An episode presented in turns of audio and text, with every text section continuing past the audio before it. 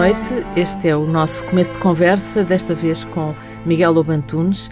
Ele é administrador da Culturgest, um, digamos, parte, o, o setor cultural da Caixa Geral de Depósitos e uh, nasceu em Lisboa.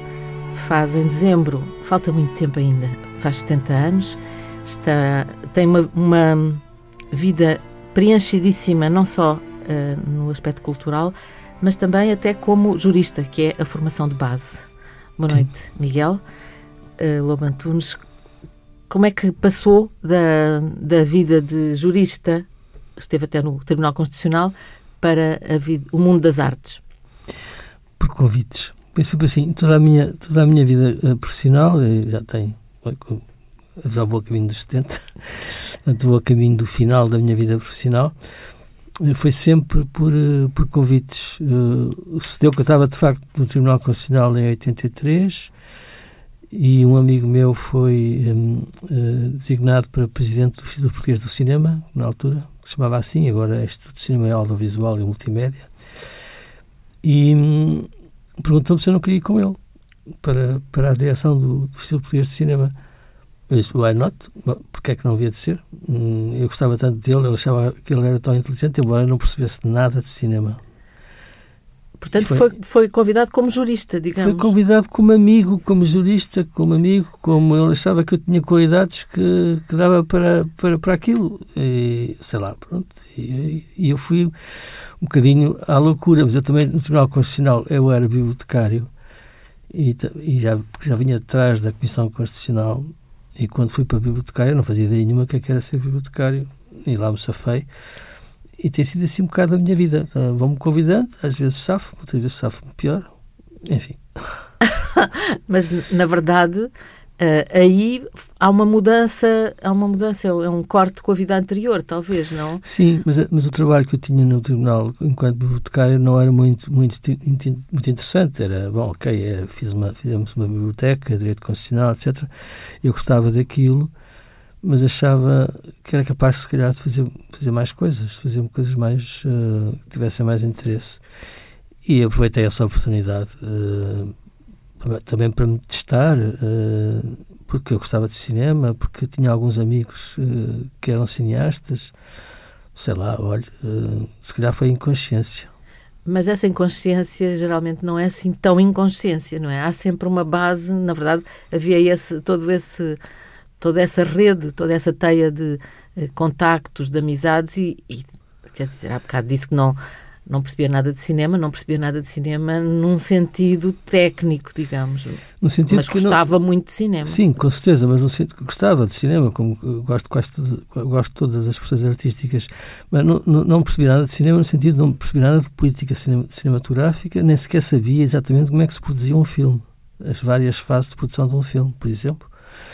Portanto, era bastante ignorante há aqui alguma parte de inconsciência, mas há sobretudo uh, o facto de ter sido convidado por uma pessoa, que era o Luís Filipe Salgado Matos, que eu admirava imenso, uh, pelas suas capacidades uh, superlativas de inteligência, etc, etc. E, portanto, eu sentia-me amparado, não ia para uma coisa onde não tivesse uma, um amparo, uma ajuda. No fundo, ele é que era o presidente. Eu tentaria fazer o melhor que pudesse, mas não, não tinha também a responsabilidade toda de, ele, não, é, tanta responsabilidade como ele tinha. E, e foi assim, porque, ele, porque ele é amigo, porque ele me convidou, e tem sido um bocado assim. Sim, mas isso implica que a fase seguinte é de mergulhar no assunto. Evidente, depois é preciso trabalhar. É preciso trabalhar. Sim. E ficou a perceber de política de produção cinematográfica? Eu acho que sim. Ficou a perceber, depois daí, eh, Aliás, como tinha começado a perceber uh, sobre como ser bibliotecário no Tribunal Constitucional. Sim. E a partir daí, de facto, entra, hum, entra como parte de um mundo de que antes fazia parte como uh, espectador. Exato, como aquilo que se chamava como público. Como Sim. público. E nunca mais parou. Isto até agora tem sido sempre nessa área o seu trabalho acumulando, durante muitos anos acumulava, isto é, mas é, mas é verdade que a partir de 83 eh, eu tive com alguns pequenos interregnos quase sempre contacto com, com este mundo, porque depois de, de, de, do Instituto Português de Cinema voltei para o Tribunal Constitucional.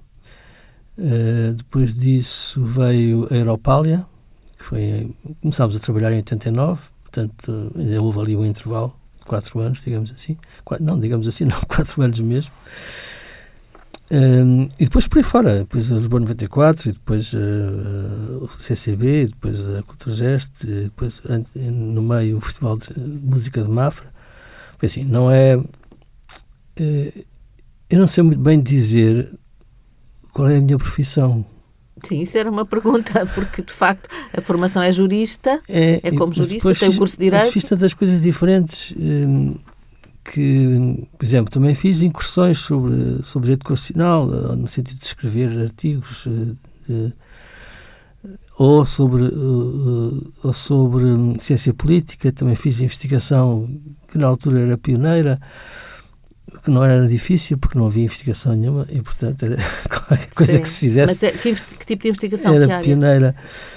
A primeira coisa que eu fiz também, Walter, mais uma vez, foi por convite de, uma, de um amigo, foi fazer um, um, um, estudo sobre a Comissão Constitucional, que era o órgão que, antecip, que, eh, que, que era, antecedeu, antecedeu a, a, o, o, Tribunal, Tribunal Constitucional. Constitucional. E era, nunca se tinha feito em Portugal um estudo sobre um, um órgão uh, constitucional. E, pronto, mas foi porque um amigo, mais uma vez, foi um amigo que me disse: ah, oh, o Manuel Braga da Cruz, que me disse: oh, Miguel, não queres fazer isso? Depois fazes a apresentação no, lá no Instituto de Ciências Sociais, que era estava nos, nos começos. Depois aquilo foi publicado na Análise Social e depois ele convidou-me para mais umas investigações. foi assim. Uh... Quer dizer, os amigos também não convidam qualquer amigo. Na verdade, não é só porque são amigos que são convidados, é porque vêm algumas qualidades. Isto não sei. Uh, o que é que passa na cabeça deles, não sei. mas, acho, mas é evidente que há uma componente, isso não tenho dúvidas nenhumas, que é uma componente que é a amizade.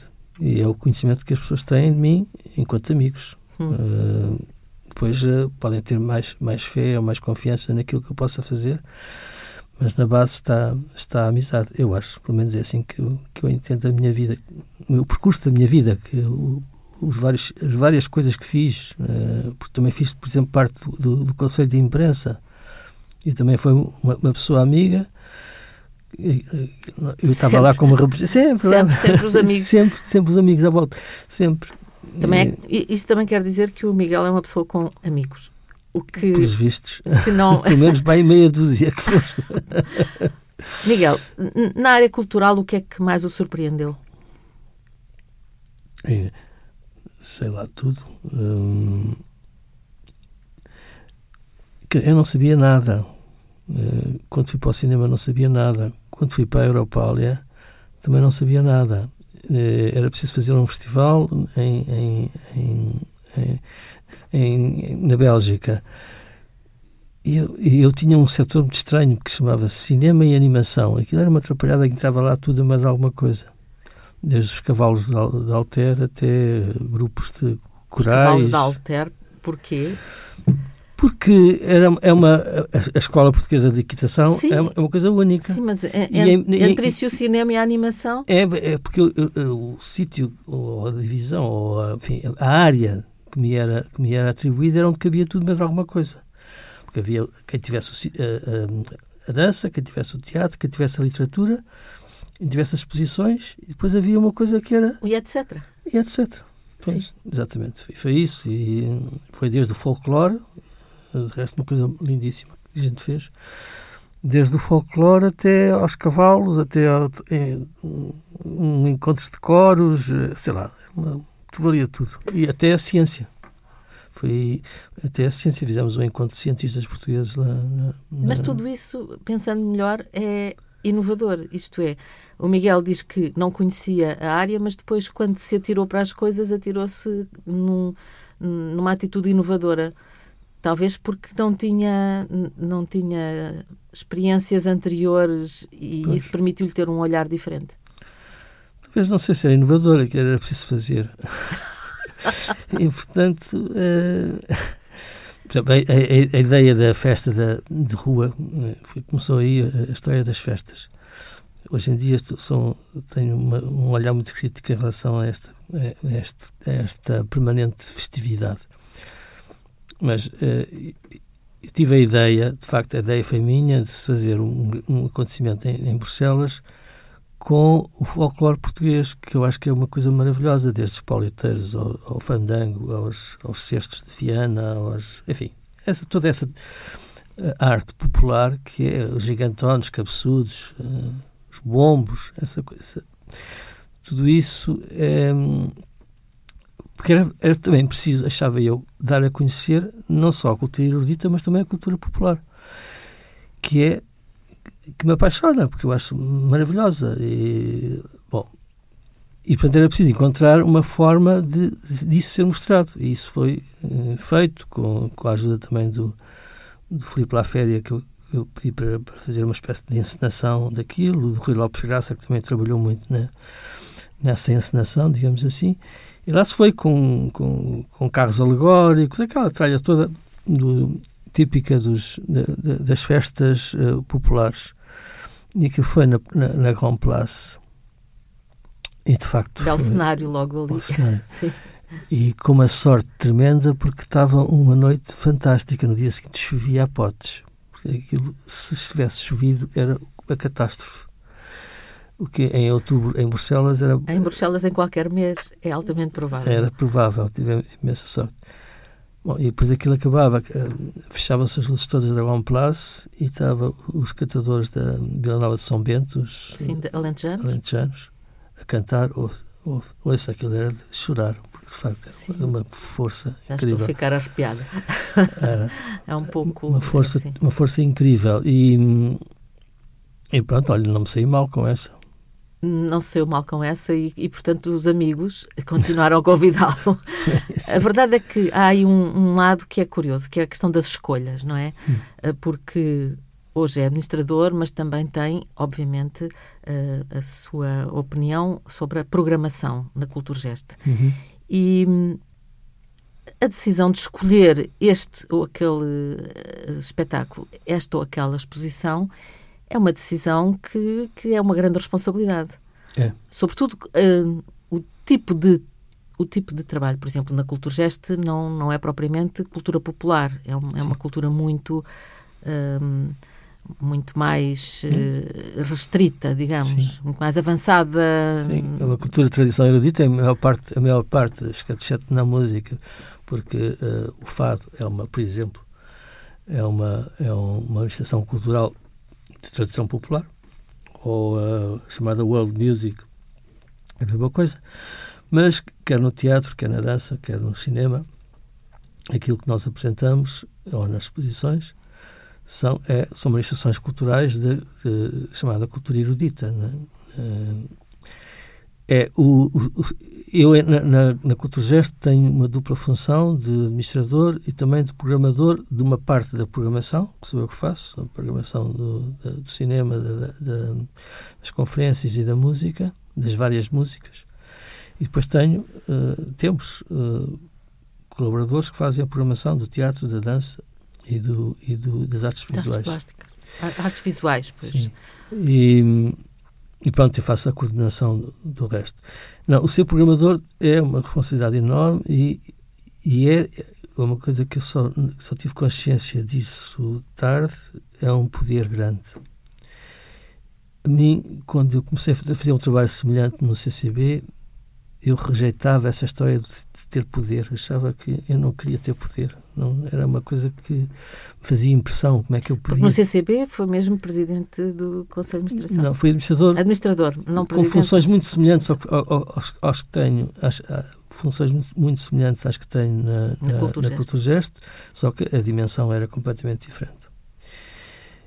E. Na altura, aliás, o CCB ainda tinha exposições Ainda tinha Ainda exposições. Tinha o... não, tinha, exatamente. As exposições eram, eram nossa responsabilidade. Não havia a coleção Berardo lá instalada. Que houve, durante, a partir de certa altura, foi o Museu, da, o museu do Design, que, mas que só ocupava uma, uma, uma, das galerias, e que são muitas, o espaço é enorme.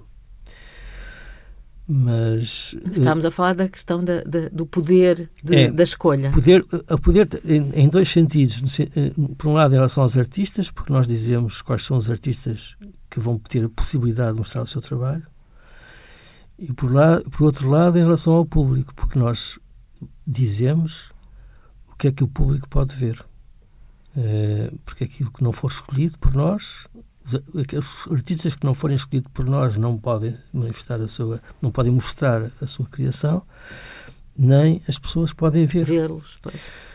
Uh, felizmente, como há vários, vários equipamentos culturais em Lisboa, uh, pois cada, cada programador, digamos assim, tem os seus gostos e, portanto, consegue-se alguma pluralidade de programações. Embora eu ache que atualmente em Lisboa não há assim, devia haver mais pluralidade do que há, já houve mais. Mas eu tenho consciência de que isso, de que esse, de que isso é um poder uh, que eu vejo como um serviço. E, e no fundo, eu, eu, sei que é um poder, mas eu recuso como poder, porque me faz confusão isso de ter mandar nas pessoas de alguma forma. Mas houve uma, uma ocasião na, na minha vida, logo no início do CCB, que foi eh, tem a ver com esta história do poder e como do é que poder eu, ou da sim do poder de, que foi, foi, era regularmente programado no, no, CCB o Ballet Nacional de Espanha. Há muitos anos que não não sei se ainda existe. O Ballet Nacional de Espanha. E era uma semana inteira e aquilo estava sempre cheio durante a semana durante Todo. seis representações 1400 lugares está a ver era muita sim. gente e eu achava, na minha, na minha uh, arrogância de intelectual, uh, ou pseudo-intelectual, ou que achava, bom, para a Nacional de Espanha, isto não cabe no CCB. E fui ver o espetáculo. E vi o entusiasmo que as pessoas tinham a ver aquele espetáculo. E foi tão óbvio para mim que eu estava a ser. Dizer, eu tinha, o que eu tinha a pensar era de uma prepotência terrível porque eu podia dizer que aquelas pessoas deixavam de ter aquele prazer.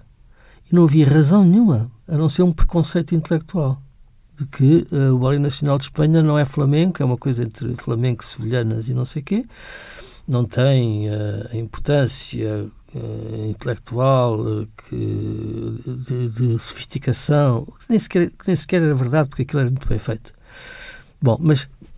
E, e aí mudou de opinião? Completamente. E, e disse, então, num equipamento como o CCB, que é muito, que tem, tem que ser muito aberto a muita gente, até porque é muito grande, a sala são, são 1.400 lugares, para, para encher uma sala de 1.400 lugares tem que ter espetáculos que sejam, que atraiam muita gente. Uh, não podemos fazer uma programação, não se pode fazer uma programação muito contemporânea numa sala de 1.400 lugares. É? Nós fazemos isso para salas pequeninas, para lotações pequenas. E, portanto, essa eh, foi, um, foi uma, uma lição para mim de, não digo de humildade, mas foi de dizer eu não tenho o direito de fazer isto. Uhum. Uh... Mas, mas imagino que, que isso acontecia com um espetáculo de música a que eh, demos o nome genérico de Pimba. Pois, uh, também saberia que havia o mesmo o, a mas, mesma mas aí o, o, problema não se punha porque, porque, certamente mas a música Pimba tinha outros sítios onde se podia apresentar. Hum. ao passo que o Nacional de Espanha só tinha aquele a questão é essa. As condições eh, eram eram adequadas exatamente. E, e era o único lugar. Exatamente. E era o único sítio. E como digo aquilo era bem feito. Não era uma coisa que, que eu dissesse não isto não é possível fazer aqui. Não era bem feito. Sem dúvida nenhuma. Não havia era bem produzido era bem feito eu podia não gostar muito, mas aquilo era bem feito. E, Isso aí introduz o tema do gosto, não é? Sim, uh, introduz o tema do gosto uh, em relação ao programador. Até que ponto é que nós uh, temos, temos que impor o nosso gosto? É? Ou temos, não, ou, ou impomos. Ou, muitas vezes isso não é, não é voluntário, é involuntário. Eh, eu é tenho essa questão. Pois, como é, que, como é que resolve essa questão consigo mesmo? Miguel Obantunes, eh, eh, agora na Cultura Gesto, mas depois de ter passado, como já dissemos, pela Europália, Sim. pelo Centro Cultural de Belém. A verdade é que tudo o que eu programei, pelo menos quando pensei, e depois posso não gostar quando, é executado, não é? Mas pelo menos quando pensei, foram sempre coisas de que eu gostava eu tenho uma sorte que é eu gosto de muita coisa e de muita coisa diferente. E, portanto, uh, não, não gosto. Uh, portanto, é, é muito amplo a, a minha, a, a, minha possibilidade de escolha. Uh, e, portanto, eu não sinto com isso que o facto de, de, eu, de eu programar aquilo que gosto, de alguma forma, seja limitativo daquilo que as pessoas que mostra às pessoas, que mostra não, que permite que as pessoas vejam. Não me parece que isso seja uh, limitativo, porque tenho esse. Portanto, gosto do, do, do, do, de uma música muito de vanguarda, como gosto da música, uh, sei lá, uh, romântica ou barroca, por aí fora, ou clássica, etc. E por aí fora. Uh, gosto de um espetáculo de ballet como da, da, da, dança contemporânea mais, mais vanguardista, digamos assim. E, portanto, isso uh, abre completamente o leque das possibilidades. É, tenho é? essa sorte. Se eu tivesse um, um, gosto muito, muito direcionado, seria um, e para mim seria um grande problema, para mim enquanto programador. Para outros programadores não é. Uh, eu tenho um enorme uh, terror, que é ser vaidoso na programação. Ou seja, há, há muitas vezes, enfim, parece-me algumas vezes que se programam coisas por vaidade de programar. E, essa, e é uma vaidade que não se direciona, direciona ao público, mas direciona-se aos pares. Eu programei isto. Não sei se estás a ver. Estamos na é competição importante. do. Sim. É. Não sei se estás a ver como eu sou importante. Eu descobri este autor. Eu. Uh, eu. Eu. Uh, há muita coisa que eu acho que se faz, um, quer na programação, quer na curadoria, por vaidade. Uh, não tanto a pensar nas pessoas e nos artistas, mas a pensar neles em si próprio enquanto programador. Enfim, pode ser, pode ser que esteja a ser injusto, mas é uma leitura que eu faço e que eu espero não cair nesse erro. Como é que depois pode avaliar isso? Isto é, é pela reação do público? Não, não, não tem nada a ver uh, com a reação do público. Como é que eu posso avaliar se é uma coisa de, de, de vaidade ou não? Há vários indícios disso. Um, por exemplo, uh, é um bocadinho, uh, estou um bocadinho a desviar, mas também tem a ver com isso. Que é um, o programador fazer uma imposição ao artista. Dizer, eu quero que tu faças isto. Uh, isso já lhe aconteceu? Eu já pedi, não foi bem assim. Eu, eu, eu, eu normalmente, nos, em muitos concertos, de, não alguns, não são todos, mas alguns concertos, eu falo com os artistas. Fiz isso em Mafra, fazia sistematicamente. Mafra no Festival, no festival de Mafra, Mafra, de música de Mafra, fazia sistematicamente, conversava com eles para ver qual era o pedido que lhes fazia. Mas isso não, não, não significava estar a impor ideia nenhuma.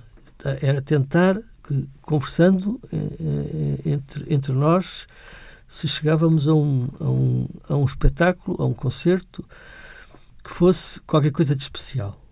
Esta, seja lá o que for que isto quer dizer, né, porque todos os concertos são especiais e são únicos, só, e só, só acontecem só acontece naquele, naquele, naquele momento. Vez.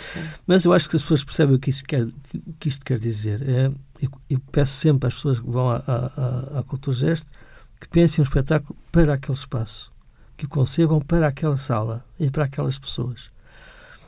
E às vezes isso resulta da conversa. Um, um exemplo, quando foi o António Zambujo à, à, à Cultura Gesto, Uh, tivemos a conversar, uh, eu não o conhecia e, e perguntei-lhe como é que tinha sido a sua carreira, de onde é que ele vinha, falou do Alentejo, babá. E a certa altura, pela conversa, surgiu a ideia de introduzir no, no, no concerto um, o coro, o coro da, da, aldeia de São Bento. Da aldeia Nova de São Bento, sim, Nova de São Bento, no espetáculo. E, e resultou pela conversa. Eh, e aconteceu-me isso muito no Festival de Mafra. E Quer dizer, diz, aí o programador participa. Aí participou, aí no fundo, eh, eh, o meu papel era mais suscitar, era mais uh, suscitar no artista uh, aquilo que podia ser um enriquecimento da apresentação do seu trabalho. Bom, há esta forma. Eu acho que, se calhar, estou, estou a ser presunçoso, uh, e, e, depois há outra forma que é dizer: olha, quero que tu faças este, esta peça de teatro, por exemplo, ou quero que uh, faças um espetáculo em torno de um certo tema, ou quero que. por aí fora. Ou quero que trabalhes uh, com determinado artista, que vocês se juntem, não sei. Isso é, em, em, muitos casos, dá, dá ótimos resultados. Eu não, eu não faço isso. Não faz isso. Não, Portanto, não fica no seu. Mas uh, há pessoas que fazem e, em alguns casos, dá, dá bom resultado. Noutros casos, eu acho que é uma violência sobre os artistas. Que, e eu conheço exemplos, depois falo com os artistas, que eles gostariam de fazer outra coisa. Mas, foi, mas é aquela hipótese que lhes dão e eles têm que se agarrar, agarrar àquela hipótese, àquela uhum. oportunidade. Há aí, há aí também da sua parte uma, uma questão que, uh, que é a ideia de que o, o que faz é um serviço. Sim. É um serviço, não é, como disse agora, não é uma, uh, uma atividade, não, não, é uma ação de vaidade, não é Sim. é uma, uma, uma, uma, atitude de vaidade, mas de serviço. Sim. Está a pôr as suas capacidades ao serviço de. E, e isso é uma coisa que tem faltado. Um, um, temos verificado, por exemplo, na política, tem estado um pouco ausente. Uh, mais recentemente, talvez não, mas uh, houve, houve muito, muito esse problema. Isso choca o facto das pessoas uh, se aproveitarem, digamos? Eu acho que faz parte da natureza humana. não choca nesse, no sentido em que acontece, eu sei que acontece, e sei que acontece com frequência, e sei que acontece com frequência porque nós somos assim, nós, humanos, somos assim. Isto parece que eu estou, me estou a pôr numa posição uh, eticamente superior. Eu sou um fantástico porque uh, ponho a ideia de serviço à frente da, da, ideia de poder ou qualquer coisa parecida. Não, eu não queria nada uh, que as pessoas tivessem essa percepção, porque eu não tenho essa percepção de mim próprio. O facto é que eu, se calhar, não era capaz de fazer de outra maneira. Uh, e, portanto, isto é uma coisa que tem a ver com a minha educação, com a minha maneira de ser, com a minha timidez, com a minha maneira, enfim, com uma quantidade de coisas. Não, não me interessa o poder. E, e tendo-o, porque tenho, disfarço dizendo não, isto não é poder, é serviço. Uh, como se houvesse uma, uma espécie de recusa de enfrentar a realidade e construindo uma, uma aparência. E, e com isso justificar eticamente uma atitude. Há aqui alguma coisa de vaidade. Hum, uma, uma vaidade.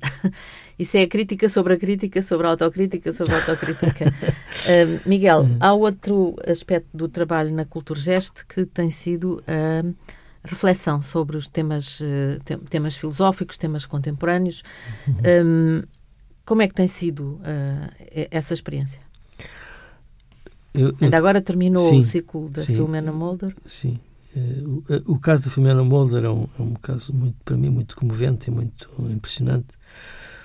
Uh, e, porque eu não conhecia a Filomena. Conhecia o nome. Eu não sou eu não sou de filosofia, não sei nada de filosofia, tenho uma incapacidade inata para as questões teóricas. O meu pai uma vez disse que também tinha e eu então, senti-me justificado, porque a culpa não era minha. A culpa é dele. A culpa é dos genes. É, tinha também uma outra frase que ele dizia que quando não se percebia um texto é porque as ideias da pessoa não eram claras.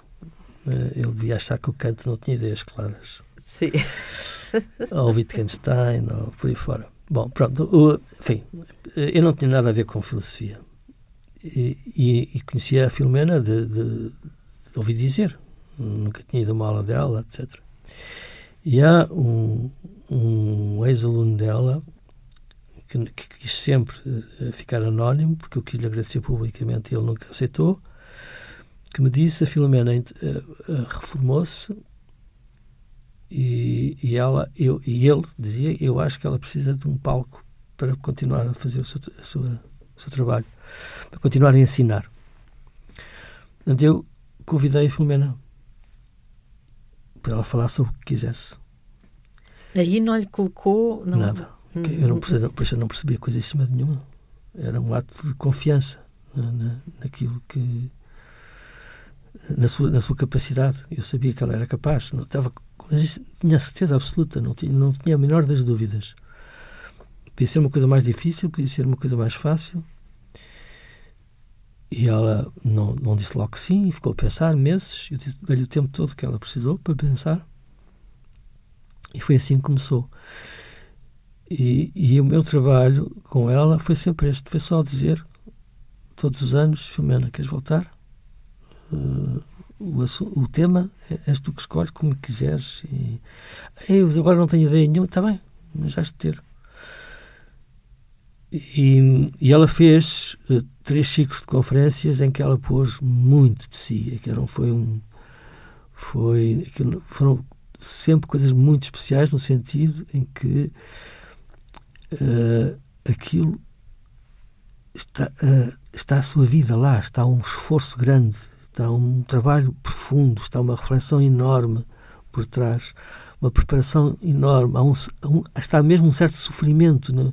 porque ela sofria quando começava a fazer, a falar, que não era fácil, nada daquilo era fácil, parece fácil, mas não, tudo aquilo era, tudo aquilo foram, todas aquelas conferências, aquele ciclo de conferências, foram uh, ciclos um, suados, sofridos de trabalho, de reflexão, de, de leitura, de enfim, é extraordinário.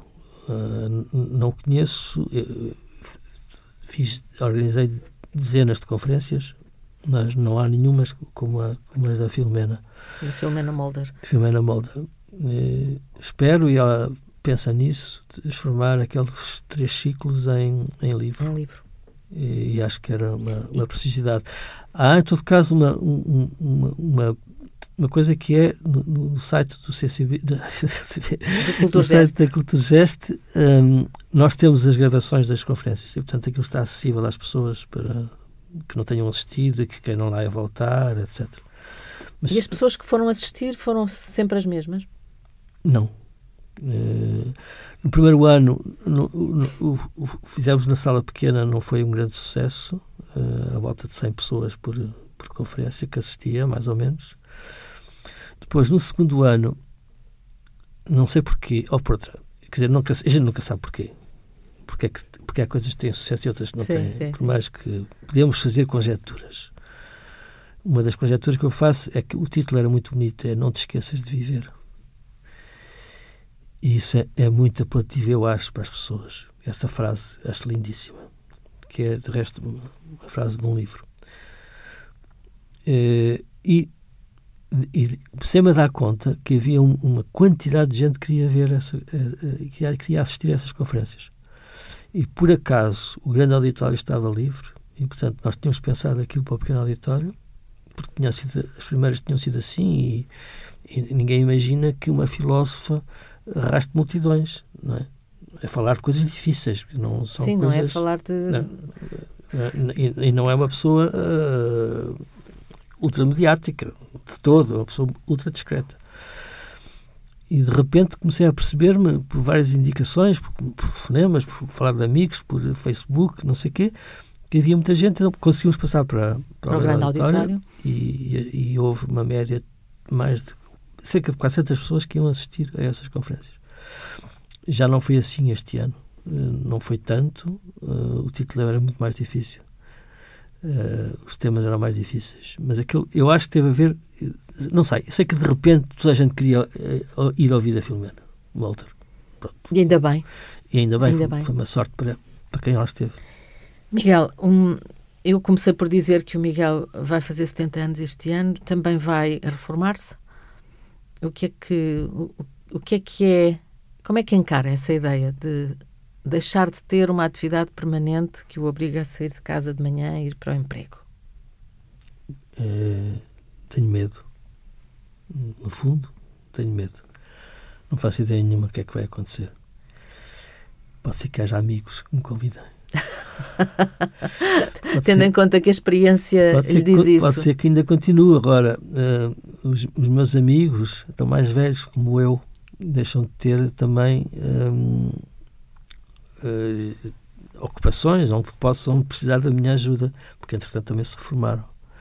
é preciso que haja amigos mais novos. Sim, mas também é verdade que uma pessoa passa a vida profissional a pensar quando eu tiver tempo, vou ler estes livros, vou fazer aquelas coisas. Não, não é isso, não ambiciona isso. Eu tenho imensos livros, eu, eu tenho uh, acumulado uh, coisas para, para, para, para, a reforma. São livros, são discos, são DVDs, filmes. Sim. Então, Portanto, há, ali uma mas, preparação mas não já. Se pode estar, mas não se pode estar o dia inteiro a fazer isso. Não se pode. Eu tenho que, eu não posso estar o dia inteiro fechado em casa. Eu tenho que arranjar qualquer forma, qualquer maneira de sair de casa, enfim. Pois, uh, não sei, não sei. Uh, logo se verá. É, essa expressão. Logo se verá. Eu gosto muito dessa expressão, logo se vê. Miguel, nos próximos tempos, que espetáculo, que concerto, que um, exposição aconselha uh, na, na Cultura Gesto? É, sim, de repente. Sim, de repente. Há um, há, há um espetáculo que, que eu eh, trago um, este ano, um espetáculo de circo, circo. Foi uma coisa que eu estive a, a tentar trazer já há, há uns anos, que estreou-se em, em 2014, mas não tinha dinheiro para, para, para trazer, e este ano conjugou-se que o Teatro Viriato e o, e o Centro Cultural Vila Flor também alinharam, digamos assim, e portanto tornou possível trazer esse espetáculo que se chama Alô, que é para mim das coisas mais maravilhosas que eu vi nessa. E, e eu tenho imenso medo que as pessoas não se apercebam, porque ninguém conhece. Isso é quando? É em 10 e 11 de março. Tenho imenso medo que as pessoas não se apercebam, porque as pessoas não conhecem o, o, o, artista de parte nenhuma. Nunca ouviram falar daquilo. É um artista que tem imenso uh, sucesso no estrangeiro, mas nunca veio a Portugal. Uma coisa que se chama Alô é um único artista. É um solo aquilo é, uma, é, é, muito engraçado. Enfim, eu podia estar imenso Bem, tempo a falar. Então, mas então, mas podemos, aliás... imenso tempo a falar, a falar do espetáculo, porque aquilo é... Há uma componente que é muito engraçada, que é ele... Uh, o, o, o, cenário está sempre a pregar-lhe partidas. E, e, ele está sempre em, em situações uh, que tem que se safar daquelas situações em que o cenário o põe, o coloca. Sim. Das situações mais inconcebíveis. E ele... Uh, ele uma espécie de, uma espécie de palhaço, digamos, entre palhaço e, e, e boneco articulado, contorcionista, enfim, tem imensas, vai-se safando daquelas, daquelas uh, situações com alguma ingenuidade, mas com alguma destreza, com alguma não, com destreza. É muito, é muito engraçado. Isso é uma metáfora da vida, quase, não? É. É uma metáfora da é, vida. Então, mas isso, isso é uma boa maneira de terminarmos a conversa, é dizer vão à Culturgest ver o circo no... Sim, que se chama Alô. Alô. Alô, porque é a única palavra que é dita, que é olá, não é? É a única palavra que é dita e é dita aí três vezes durante o espetáculo. O Isso é grande é auditório, é. Dias 10 e 10 11, 11 de março, portanto é nos próximos dias. É. Obrigada, Miguel Abantunes. E isto foi só um começo de conversa, que é o nome deste programa. Começo de ah, conversa. Então como é que acaba? Pronto, isto agora vamos continuar, mas uh, isto quer dizer, o que nós esperamos é que as outras pessoas também continuem a conversar sobre este tema okay. e já agora que vão ver o Alô. Muito obrigado.